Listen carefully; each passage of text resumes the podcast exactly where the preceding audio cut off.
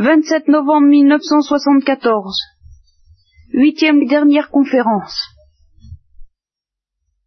Je ne peux pas faire de coupure absolue en ce moment entre ce que j'ai l'intention de dire à la récollection, justement, et ce que je vous dis ce soir, parce que ça arrive, toutes ces choses, je les rumine un peu ensemble dans, ma tête, elles sont assez solidaires.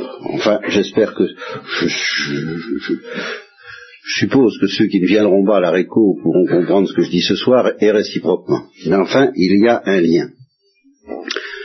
Je voudrais vous offrir une sorte de récapitulation de toutes les idées sur lesquelles je suis euh, attelé en ce moment autour de quelques notions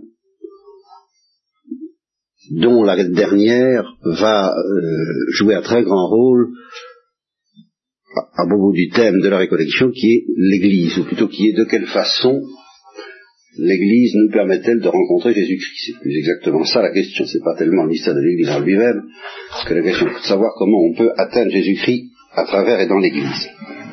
Alors les notions en question sont au nombre de quatre.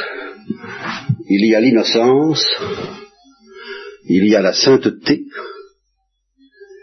il y a la résurrection et il y a la stigmatisation. La stigmatisation étant la notion charnière qui nous permettra de déboucher dans l'Église. Je ne sais pas si nous en parlerons beaucoup ce soir. Alors ça récapitule à peu près tout ce que j'essaie de dire depuis des mois et des mois. Qu'est-ce que c'est que l'innocence?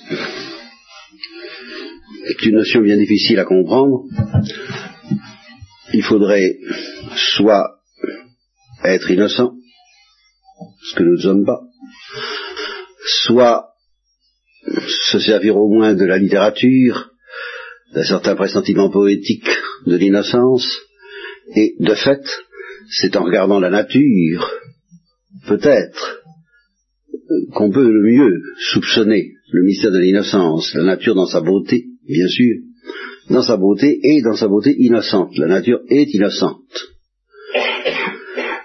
Nous vivons dans un monde euh, qui nous apparaît hostile, souvent, mais qui en fait ne nous est hostile que parce que nous le faisons terriblement souffrir. Ça, cette notion de la souffrance du monde, de la souffrance des choses, de la souffrance des végétaux, de la souffrance des animaux, on en parlera plus volontiers, mais c'est pas simplement la souffrance individuelle de tel ou tel animal que l'on maltraite, c'est une souffrance beaucoup plus profonde, euh, affirmée par Saint Paul quand il dit que la création tout entière gémit dans les douleurs de l'enfantement. Euh, c'est pas de la littérature, c'est très mystérieux puisque nous ne voyons pas comment des êtres inconscients peuvent souffrir, et même les êtres conscients comme les animaux ont une conscience qui euh, ne semble pas atteindre cette profondeur de, réaliser qu'il y a dans la nature où nous vivons un désordre terrible qui est euh, introduit par l'homme et qui gémit justement en attendant d'être restauré dans sa pureté primitive lors des nouveaux cieux et des nouvelles terres. Oh, des animaux n'ont pas l'air de très bien réaliser ça, n'est-ce pas? Encore que il y a un film euh, qui s'appelle Le territoire des autres, je crois, et qui évoque admirablement comment, selon la parole d'un journaliste de gauche auquel je laisse la responsabilité d'une affirmation aussi réactionnaire, euh, selon lequel l'homme apparaît auprès des animaux comme un sinistre emmerdeur. Mais il, est certain que, quand, sans l'homme, les animaux s'en sortent beaucoup mieux. Et euh, bon, la souffrance des choses, je, je, renonce à vous la faire comprendre, mais l'innocence, alors tout de même, ça nous dit un peu quelque chose. L'innocence des fleurs, l'innocence des fruits qui se laissent manger sans se défendre, l'innocence des choses qui sont exactement ce qu'elles doivent être. Et si elles ne sont pas ce qu'elles doivent être, c'est pas de leur faute. Voilà. Alors ça, euh, l'innocence, c'est donc euh, le mot innocence est une manière négative de définir quelque chose de positif. c'est la splendeur d'un être quand il est en harmonie avec Dieu. C'est ça l'innocence. Toutes les choses qui sont incapables de pécher, du fait qu'elles sont incapables de pécher, ont un privilège extraordinaire dont je vous ai parlé à plusieurs reprises en citant Newman, qui dit que le fait d'avoir péché, c'est pour nous quelque chose de plus effroyable que tous les supplices que l'on pourrait faire subir à un innocent. Ça, je vous dis, euh, nous avons du mal à le comprendre parce que ne comprenons plus ce que c'est que l'innocence, nous ne comprenons pas que ce que pourtant pressentait Platon, je vous l'ai dit souvent aussi, euh, le premier bonheur c'est d'être innocent, et le deuxième bonheur c'est d'être châtié, quand on n'est pas innocent. Parce que justement, Platon, ignorant cette autre manière d'être remis dans l'ordre qui s'appelle la miséricorde et la rédemption, ne voyait qu'une seule manière de, de, rétablir l'ordre quand on n'est pas innocent, c'est le châtiment. Et Platon comprenait cela, du dedans. Bon. Alors, je voudrais pas m'attarder parce que je finirai par faire une conférence sur l'innocence, c'est pas mon sujet. Hein. Sachez seulement qu'il ne faut pas confondre, et ça vous avez certainement tendance à confondre l'innocence et la sainteté. Alors, je vous en prie, ne confondez pas, ne point confondre. Euh, au, ciel, nous serons à la fois saints et innocents, tout à fait d'accord, mais euh, ce sera une heureuse conjoncture. C'est pas obligatoire. Alors, je prends des exemples précis. Nos premiers parents, nos premiers parents étaient innocents. Ils n'étaient pas saints ils étaient innocents et en état de grâce. Ils n'avaient pas la moindre tâche, la moindre souillure dans leur être. Mais ils n'étaient pas des saints. Et pourquoi est-ce qu'ils n'étaient pas des saints? Bah, Nous allons le, voir tout à l'heure, le rappeler, puisque je l'ai déjà dit la dernière fois, et d'autres fois encore, parce qu'ils n'avaient pas fait le grand saut. N'avaient pas basculé dans le vide et dans la gloire. À la fois, le vide et la gloire, ça ne fait qu'un d'une certaine façon, concrètement. Alors, et, précisément, c'est le malheur qui est arrivé à nos premiers parents, c'est qu'au moment de faire le grand saut, eh bien, ils n'ont pas su faire le grand saut.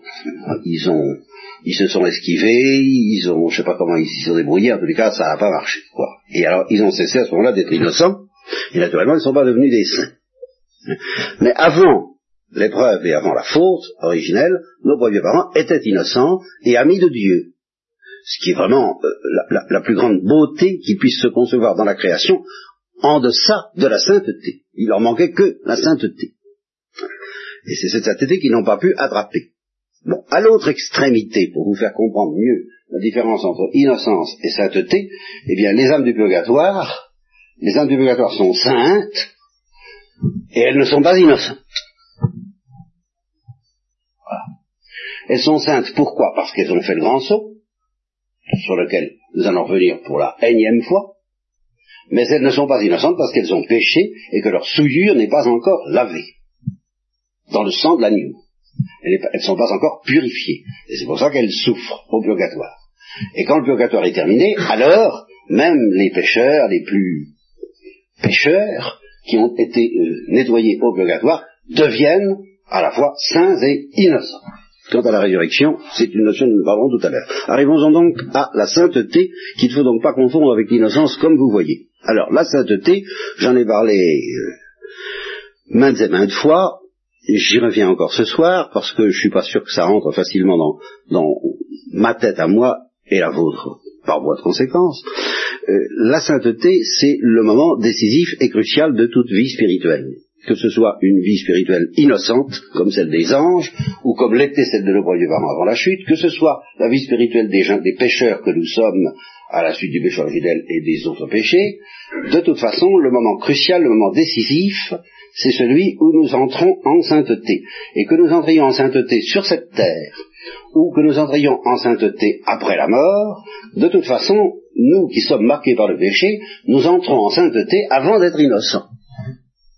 Ah, je vous le dis tout de suite. C'est une des choses les plus extraordinaires d'ailleurs de l'ordre rédempteur, et ça c'est valable pas seulement pour les chrétiens, c'est valable pour tous les peuples et toutes les tribus et toutes les nations, les hindous qui nous sont si chers, entre autres, euh, d'une manière, je peux préciser les choses pour les, les doctes qui connaissent les affaires de la vie spirituelle, qui connaissent les demeures du château de l'âme de Thérèse d'Avila ou les nuits de Saint-Jean-de-la-Croix, eh bien on entre en sainteté au moment très précis des sixièmes demeures et de la nuit de l'esprit.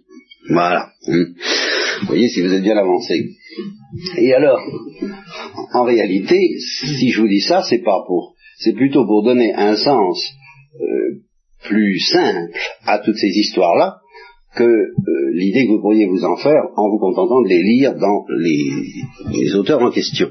C'est beaucoup plus simple que ça, parce qu'il y a un moment où, tout en étant encore marqué par le péché, dans notre être, dans notre chair, dans, notre âme, dans notre sensibilité, il y a un moment où on est mûr pour faire euh, le grand saut, ce que j'appelle le grand saut.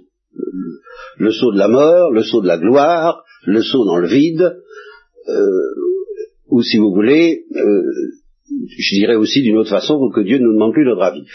ça a l'air d'être un peu contradictoire, puisque j'ai dit que c'est justement à propos de ça que Dieu a demandé leur avis à nos premiers parents, qu'il a demandé leur avis aux anges et que c'est là qu'ils ont chuté, eh bien c'est exact, seulement euh, il est certain qu'avant de nous, de nous prendre avec lui, voilà, c'est ça la notion de la sainteté, il y a un moment où Dieu nous prend avec lui. Hein. et quand on prend quelqu'un et qu'on est puissant et fort et qu'on le tient sur soi, eh bien, euh, comme le dit le, Christ quand il dit je suis le bon pasteur, nul ne peut ravir ceux que mon Père m'a donnés. Ça, c'est, je les tiens. Ils n'en iront pas. Bon. Mais il reste qu'avant de faire ça, Dieu demande la permission. C'est un fait. Sauf quelques petits cas, euh, les, voleurs de paradis, les, certains enfants en passage, enfin, euh, euh, glissons sur ces cas particuliers. Enfin, nous, tels que nous sommes là ce soir, Dieu demande la permission. Aux anges, il a demandé la permission. à nos premiers parents, il a demandé la permission. Alors pourquoi est-ce que je dis qu'il ne demande plus notre avis? Bien, là, je fais allusion à notre situation euh, concrète de chrétien, c'est que avant de faire ça, avant de nous prendre avec lui et de ne plus nous lâcher, bah, il nous a déjà fait plusieurs invitations. C'est pas fait, hein. Euh, il y en a peut-être parmi vous pour qui c'est fait, et je, suis très heureuse de, les saluer anonymement, mais euh, ça, ça, risque de pas être fait. Vous voyez. or, ça n'empêche pas que Dieu nous demande notre avis tous les jours notre avis de créature libre, veux-tu? Le fameux veux-tu dont je parle souvent et qui résume toute la Bible. veux-tu? Veux-tu que je continue? Veux-tu que je t'envahisse? Veux-tu que je te prenne avec moi un jour? Euh, Et dès maintenant, mais pas encore d'une manière définitive. Voilà. Ça peut être le temps des promesses, ça peut être le temps des alliances, ça peut être le temps des invitations, ça peut être le temps des fiançailles, comme disent les mystiques. C'est pas encore le temps des noces consommées. C'est pas le moment où je prends possession de toi. Alors, après nous avoir demandé notre avis une dernière fois, ça se passe du côté des cinquièmes demeures, si vous voulez, avec Thérèse d'Avila, hein, ou entre les deux nuits de Saint-Jean-de-la-Croix, rangez ça comme vous voulez. Après nous avoir demandé notre avis une dernière fois, je sais pas laquelle, alors un jour vient où Dieu dit, bon, cette fois je te prends au mot, alors cette fois c'est fini. À partir de là, il ne demande plus notre avis, pas plus qu'il ne demande aux âmes du purgatoire. Il nous tient. C'est une béatitude extraordinaire, parce qu'à partir de ce moment-là, on n'est pas capable de pécher.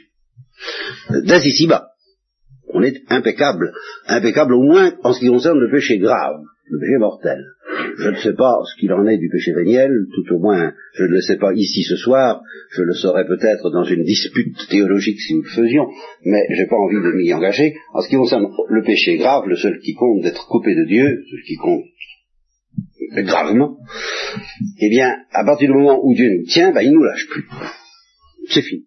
C'est en ce sens que je dis qu'il ne demande pas notre avis, pas plus qu'il ne le demande aux âmes du purgatoire. C'est fini. Et c'est pour ça qu'elles souffrent quelquefois terriblement, c'est parce que euh, il les prend sur son cœur de gré ou de force, si elles sont pas en état de supporter, ben c'est bien dommage pour elles, et euh, c'est leur fait, comme on dit. Hein. Elles, le sentent passer, c'est terrible, c'est terrible. Mais euh, elles ne peuvent plus échapper à la main de Dieu, c'est pour ça d'ailleurs qu'elles ne se plaignent pas. Justement parce que se plaindre, c'est déjà échapper à la main de Dieu. Se plaindre en profondeur. Se plaindre, oui, se plaindre en gémissant, ah, malheureuse que je suis, oui, euh, ça, très bien. Mais se plaindre de Dieu, nous ne sommes plus capables de se plaindre de Dieu, parce que quand Dieu nous tient, nous ne sommes plus capables de nous plaindre de Dieu. C'est vraiment un sort très enviable. Mais, même si ça a lieu sur la terre, Dieu n'attend pas qu'on soit purifié pour faire ça, c'est justement notre, notre, ultime purification, et la plus difficile, la plus douloureuse, justement, d'après Saint Jean de la Croix et Thérèse d'Avila, se fait au moment où Dieu nous prend. Pour toujours. Alors nous sommes sauvés comme les âmes du purgatoire, même si nous ne le savons pas avec certitude, parce que sur la terre ça n'est pas aussi clair qu'au purgatoire. Nous sommes sauvés, nous sommes possédés par lui, euh, il ne nous demande plus notre avis, je te fais d'accord, mais on n'est pas innocent. Voilà, on reste des pécheurs. C'est une drôle, de situation, d'être à la fois des saints et des pécheurs. Ça, ça c'est la particularité de l'ordre de la rédemption, ça n'est pas une particularité chrétienne. Tout le monde pareil, ça. Alors avant, il nous a demandé notre avis, euh, peut-être 20, 25, 2000 fois, moi j'en sais rien, tous les jours d'une certaine façon. Mais à un moment vient où il nous demande plus notre avis, ça, y est. Et ce moment, eh bien, il faut le souhaiter en disant, viens Seigneur Jésus. C'est le moment où on risque plus de pécher. Et en même temps, c'est le moment où on souffrira le plus d'être un pécheur. Vous comprenez ça? Ça va ensemble. Parce qu'à ce moment-là, on le sentira avec les entrailles même de Dieu et on subira sur la terre ce purgatoire qui vaut effectivement mieux subir sur la terre qu'après cette vie, parce que sur la terre il est fécond et qu'il est beaucoup moins lourd d'ailleurs. Là vous me direz, mais si on n'est pas libre, oui, on est libre avant. On est libre avant. Et c'est pour ça que toutes mes instructions sont une invitation euh, pressante au banquet du purgatoire sur cette terre acceptez, je vous en prie, allons, venez, c'est un mauvais moment à passer, d'accord. Euh, et moi-même, j'essaie de me convaincre en disant ça, vous savez. Hein, j'essaie de me convaincre. Parce que ça fait quand même peur. Ça, ça ne peut pas me faire peur. Mais enfin quoi Alors, vous comprenez, les, les âges de la vie spirituelle, les étapes, etc., ça devient très simple. Il y en a deux. Avant et après. Avant ce moment-là, crucial, où on bascule dans la gloire et dans la main de Dieu, on est brûlé vraiment, et non pas seulement réchauffé par l'amour de Dieu. Le Père de Haut comparait ça, la différence justement entre les saints et les saints gens. Eh les, saints gens sont comme des petits chats qui se chauffent auprès du feu. Et les saints se jettent dans le feu. Ou sont jetés dedans. Ça, alors, c'est à la fois l'un et l'autre. C'est Dieu qui les prend, et, tout de même eux qui y ont consenti et qui se sont jetés sur la, la en réponse à l'appel du veux-tu. Alors ça c'est le moment critique, il y a deux phases. Alors le reste, les subdivisions, les sous-classes et les euh, sous-événements, euh, ça varie beaucoup selon les individus, selon les cas, mais ça c'est universel. Il n'y en a qu'un qui échappe à cette loi, c'est Jésus-Christ. Dans, dans, dans cette humanité, il n'a pas eu à franchir le détroit en question, mais la Sainte Vierge a eu à le franchir. Il y a eu un moment où elle a été possédée de cette façon par Dieu, et un moment où elle ne l'était pas encore, et où Dieu lui disait veux-tu? Ceci jusqu'à l'annonciation, où il lui a demandé, alors là on peut préciser, un dernier veux-tu? Elle lui a dit oui, et à partir de fiat, et à partir de ce moment-là, il ne lui a plus demandé son avis. C'était pas nécessaire, c'était fini de régler le hein Alors, elle était devenue une sainte. Et avant, ben, ça peut paraître, hein, j'ai accumulé les blasphèmes ce soir, ou les sacrilèges, tout ce que vous voudrez, hein, dire que la Sainte Vierge n'était pas une sainte. avant, avant, avant l'annonciation. Elle était immaculée, c'était l'immaculée conception, elle était juste, elle était en état de grâce, elle possédait une intensité de grâce supérieure aux anges, mais elle n'avait pas encore basculé, puisqu'elle était encore capable de dire non, d'après la tradition, vu que son fiat a été méritoire, c'est donc qu'elle pouvait dire non. Si elle pouvait dire non, c'est qu'elle n'avait pas encore basculé, qu'elle n'était pas possédée par Dieu, selon cet état où il ne demande plus notre avis. Voilà. Ces choses-là, je vous en ai parlé souvent. Hein. Ça devrait commencer à... Euh, vous devriez commencer à avoir une petite idée. Et comme je vous le disais la dernière fois, ces choses-là sont universelles, c'est-à-dire qu'elles sont offertes à tout homme venant dans ce monde, de quelque religion qu'il soit. Ceci en vertu des mérites du Christ, en vertu d'une foi théologale qui implicitement vise le Christ à venir, même si ces gens-là ne le savent pas, de quelle façon en détail nous ne l'examinons pas ce soir, je maintiens que c'est vrai pour tout homme, tout homme qui accepte l'invitation de Dieu telle qu'elle se présente. Elle se présente toujours à lui d'une façon ou d'une autre dans la tradition qui est la sienne. Tout homme qui accepte l'invitation de Dieu tel qu'il se présente, s'il est fidèle à dire toujours oui, ou même après avoir dit non à se reprendre, comme le fils de l'évangile qui commence par dire non, on dirait pas, puis qui se reprend et dit ah pardon, j'irai, bon, d'accord, euh, enfin quiconque euh, est suffisamment fidèle, moi je sais pas ce que veut dire ce suffisamment, la sagesse de Dieu le sait, moi je ne le sais pas, Dieu le sait, je ne le sais pas, hein, mais quiconque est suffisamment fidèle pour que Dieu puisse faire son œuvre jusqu'au bout, eh bien en arrive normalement à un moment où Dieu lui dit un dernier veux-tu, veux-tu cette fois passer de l'autre côté? Veux-tu euh, basculer dans mon cœur? Veux-tu en, finir décoller des choses de la terre et être brûlé dans l'holocauste de ma joie? Hein, voilà. Ce, ce qui un jour est offert à tout homme fidèle venant dans ce monde à travers la tradition ou la révélation qui est la sienne, quelle qu'elle soit. Bon. Donc tout homme peut être invité à la sainteté. Et alors on arrive à ce que j'appelle la résurrection. Et alors là, nous arrivons au domaine réservé aux chrétiens. Il y a une chose qui est offerte aux chrétiens, et aux chrétiens seulement. Et c'est ce mystère de la résurrection et de la stigmatisation. Alors là, je tiens à dire qu'il n'est offert qu'aux chrétiens qui deviennent des saints. Alors vous me direz, bah, s'ils ne deviennent pas des saints, bah, s'ils ne deviennent pas des saints, ils sont invités à quelque chose euh, auquel ils ne parviennent pas. Et il faut bien le dire par leur faute. Ça, c'est sûr. Mais dans le cas des chrétiens, s'ils acceptent le vœu du ultime qui va les faire basculer dans la sainteté, alors aussitôt, du simple fait qu'ils ont été évangélisés, sans quoi ce ne pas des chrétiens, et qu'ils ont le contact avec les sacrements, c'est-à-dire qu'ils sont initiés au mystère de la résurrection du Christ, aussitôt ils entrent dans quelque chose du fait de la sainteté, pas avant. Alors qu'est-ce qui se passe avant? Ben, Je ne peux pas vous le dire ce soir. Je ne peux pas tout dire à la fois, puis sais trop rien moi-même. Hein. Mais ce qui se passe avant. Il y, a, il y, a, quand même des choses très différentes de ce qui se passe pour les autres peuples et les autres religions, mais enfin c'est plus subtil à préciser. Mais en ce qui concerne alors ce qui se passe pour un saint, c'est relativement plus facile. Un saint chrétien, il lui arrive quelque chose, une chose tout à fait extraordinaire qui n'arrive pas aux autres saints, les saints des autres traditions. Et ce quelque chose, c'est ce que j'appelle la résurrection. Alors qu'est-ce que c'est que la résurrection? Bah, évidemment, première vue, vous direz, bah, c'est pas trop difficile à définir, quoi. On meurt, et puis on ressuscite. Ben, c'est pas ça parce que euh, Lazare est ressuscité, et cependant il n'est pas ressuscité. Il n'a pas connu ce que j'appelle le mystère de la résurrection.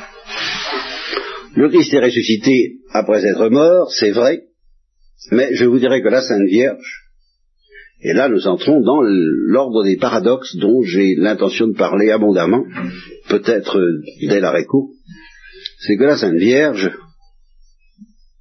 eh bien, elle a connu la résurrection avant de mourir. D'ailleurs, très vraisemblablement, la Sainte Vierge n'est pas morte. C'est pas certain. On peut penser qu'elle est morte et puis qu'elle a ressuscité aussitôt. C'est pas la manière la plus normale, la plus simple et la plus profonde de comprendre le mystère de l'Assomption. La plus manière la plus normale de comprendre le mystère de l'Assomption, c'est que la Vierge n'est pas morte, et qu'elle a été emportée par la joie et par la gloire le jour de l'Assomption. Alors si c'est que ça, ça veut dire que la Sainte Vierge a connu la résurrection, car l'Assomption c'est la résurrection, sans c'est la puissance de la résurrection du Christ qui s'est emparée de son corps. Donc elle a connu la résurrection sans connaître la mort. Et alors en fait c'est encore plus mystérieux et plus complexe que ça. Et c'est de la Sainte Vierge que je vous parlerai peut-être uniquement ce soir. Ça s'applique aux chrétiens par extension, et beaucoup plus que nous ne le pensons. Mais enfin, voyons, si vous voulez, la Sainte Vierge. En fait, la tradition est ferme là-dessus, la Sainte Vierge a connu la mort. Puisque la tradition liturgique tout au moins dit que la Sainte Vierge a connu le martyr. Et elle a connu le martyr sous la croix du Christ. Étant debout auprès de la croix du Christ, la tradition liturgique dit que là, elle a subi le martyr. C'est-à-dire qu'elle a connu une véritable mort. Mais alors, qu'est-ce que c'est que la mort dans ce cas-là? Ça n'est pas la séparation de l'âme et du corps, puisque l'âme de la Sainte Vierge n'a pas été séparée de son corps. Alors, qu'est-ce que c'est que la mort? Ça m'oblige à revenir là-dessus. Et qu'est-ce que cet état de la Sainte Vierge après la résurrection de Jésus, ça m'oblige aussi à revenir là-dessus. Et parce que c'est là le privilège chrétien. Si vous voulez savoir ce que c'est que le privilège chrétien, c'est en regardant ce qu'est la Sainte Vierge à partir de la résurrection de son Fils. Et puis c'est en regardant Jésus-Christ aussi. Je, je, je vais bafouiller un peu parce que ces choses-là, je, enfin bref, il me faudrait beaucoup plus de temps que je n'en ai pour le dire. Et, en même temps, euh, bon, n'insistons pas.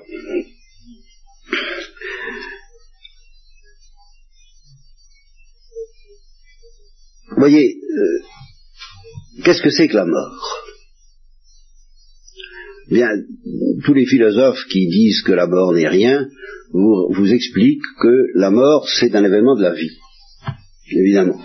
C'est un processus qui s'instaure dans notre existence même. C'est tant qu'on vit qu'on meurt.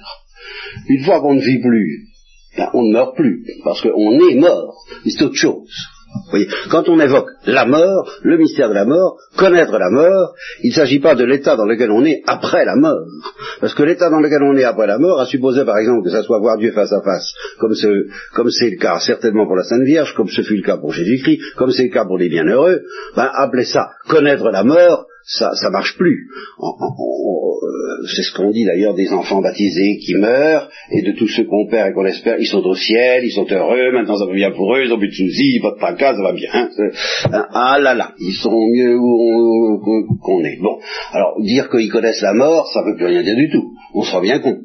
Donc, ils ont connu la mort, quand ils étaient sur la terre. La mort est quelque chose qui appartient à cette vie. Et par conséquent, j'en arrive à ce paradoxe, qu'on peut très bien supposons quelqu'un qui connaisse la mort, euh, et qui, dont l'âme se sépare du corps à 14h27 euh, minutes 3 secondes et quelques dixièmes, eh bien, imaginez quelqu'un qui connaisse la mort jusqu'à 3 euh, secondes et un dixième de moins. Et qui, au moment donc où l'âme va se séparer du corps, ben, elle ne se sépare pas. Bien, je dis que cet homme qui revient à sur la terre comme Lazare est revenu parmi nous, il a connu la mort. C'est une plaisanterie pour un dixième de seconde, on ne va pas faire d'histoire. il, a, il a su tout ce que ça comporte, tout au moins ce que ça comporte sur la Terre. Il n'a pas connu l'au-delà. Mais ça, c'est autre chose. Je vous parle pas de l'au-delà, moi je vous parle de la mort. je dis, la mort, c'est un phénomène d'ici-bas, c'est un phénomène de la vie.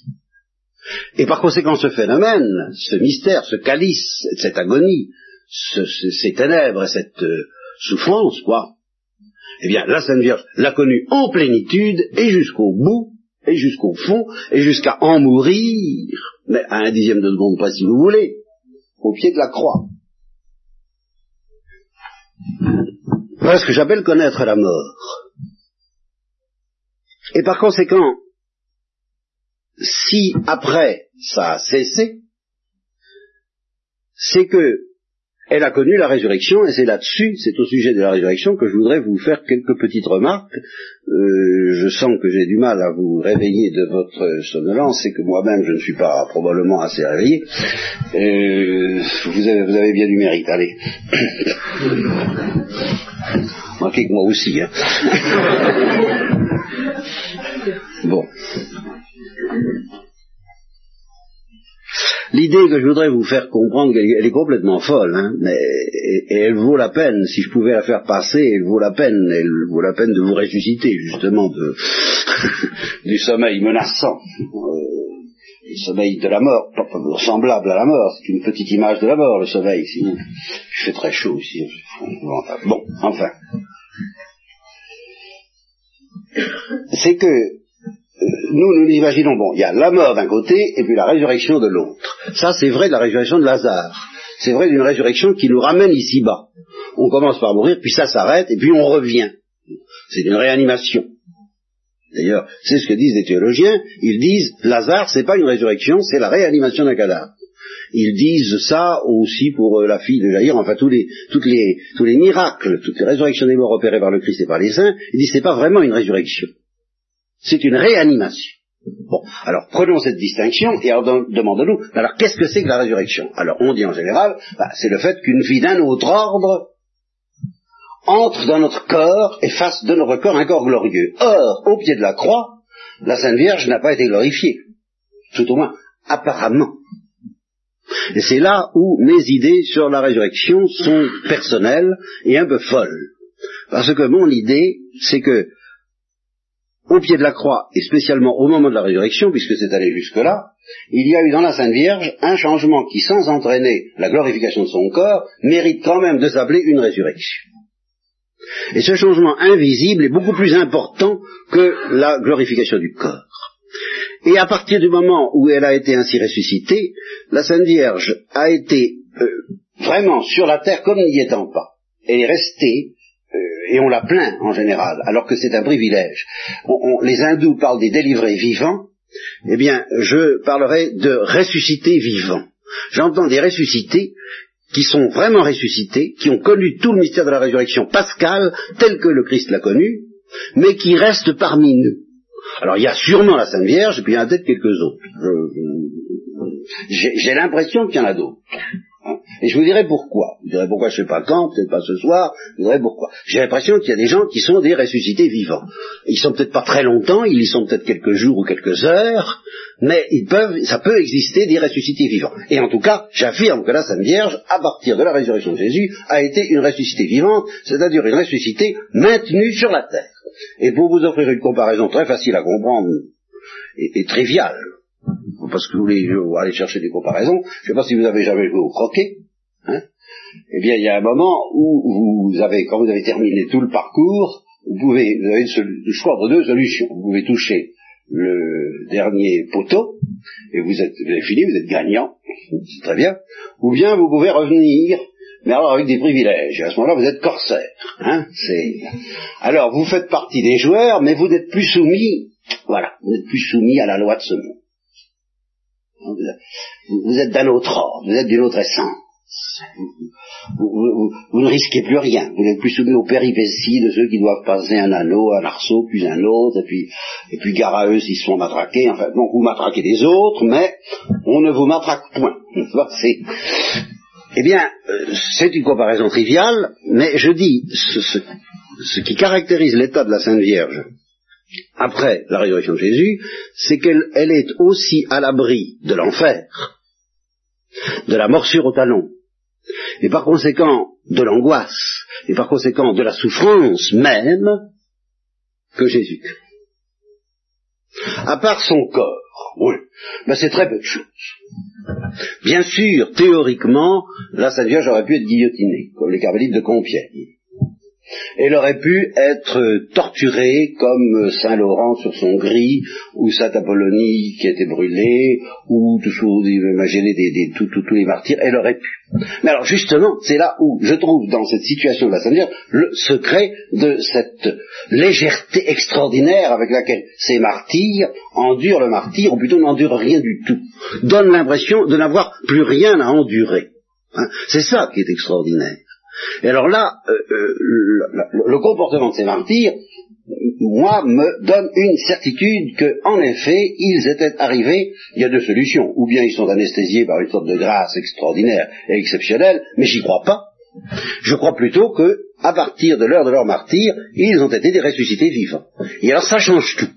Est-ce que ça veut dire qu'ils sentent rien? Mais non, ça ne veut pas dire qu'ils sentent rien. Ils sentent quelque chose. Bien sûr, ils sentent quelque chose. Ils sentent que ça brûle, d'accord.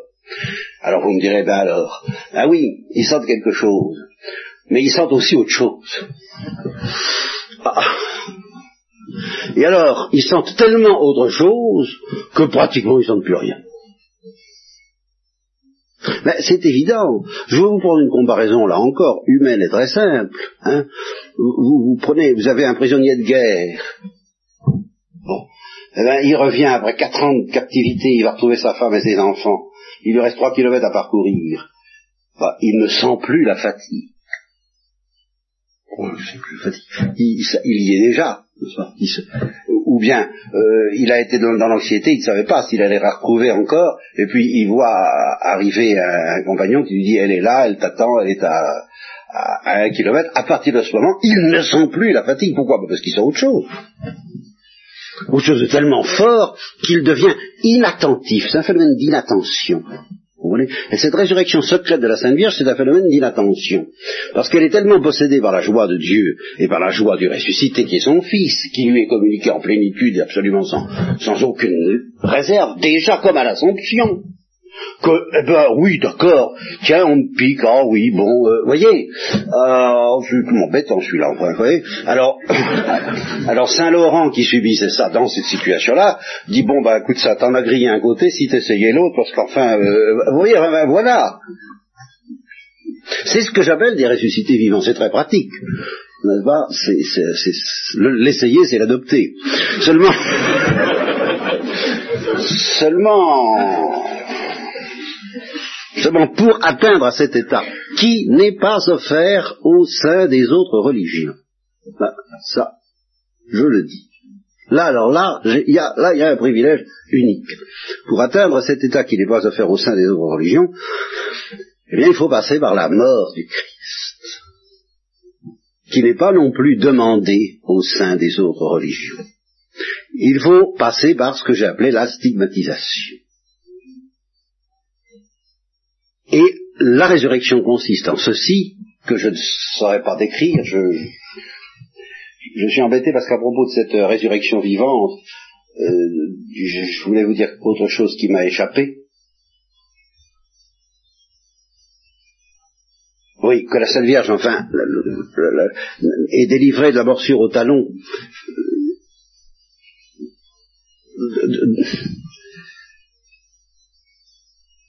Oui, c'est ça, ça y est.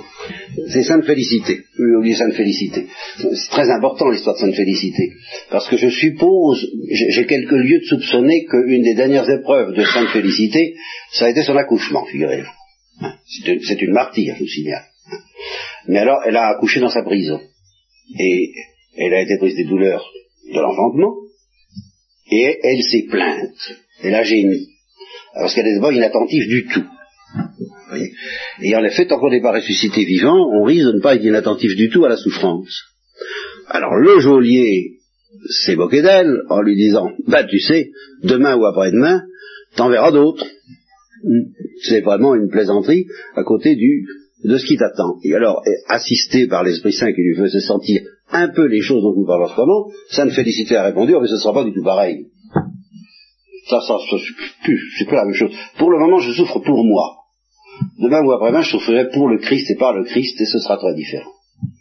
Et de fait, elle a enduré son martyr, comme un peu Saint Laurent et euh, ou Saint Apollonique qui se jette dans le feu à la première, parce que le feu intérieur euh, la brûle plus fort que le feu extérieur, dit également son martyrologe, eh bien, euh, Sainte Félicité a encaissé tout ça euh, avec la même allégresse également que Sainte Blandine, qui au moment où le taureau la jette en l'air, euh, dans le filet, dit toujours le martyrologe de Sainte Blandine, conversez avec l'époux.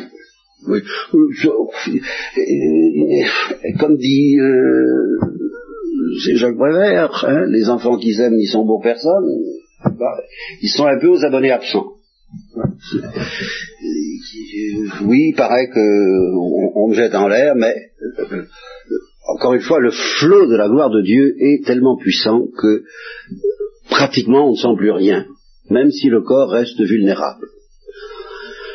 Alors ça nous fait envie, et à juste titre, c'est extrêmement enviable, mais ça nous fait envie d'une manière qui n'est pas correcte, parce que nous nous imaginons que c'est grâce à quelques trucs qui adoucit les souffrances, une espèce d'analgésique quelconque, que Dieu permet que, que, ces martyrs subissent le martyr en chantant, alors que le Christ l'a subi en pleurant, et des larmes de sang, c'est que, en vérité, pour atteindre à ce degré de ressuscité vivant, il faut passer par un petit trou de souris, et réservé aux chrétiens, celui-là, et que j'appelle l'agonie du Christ.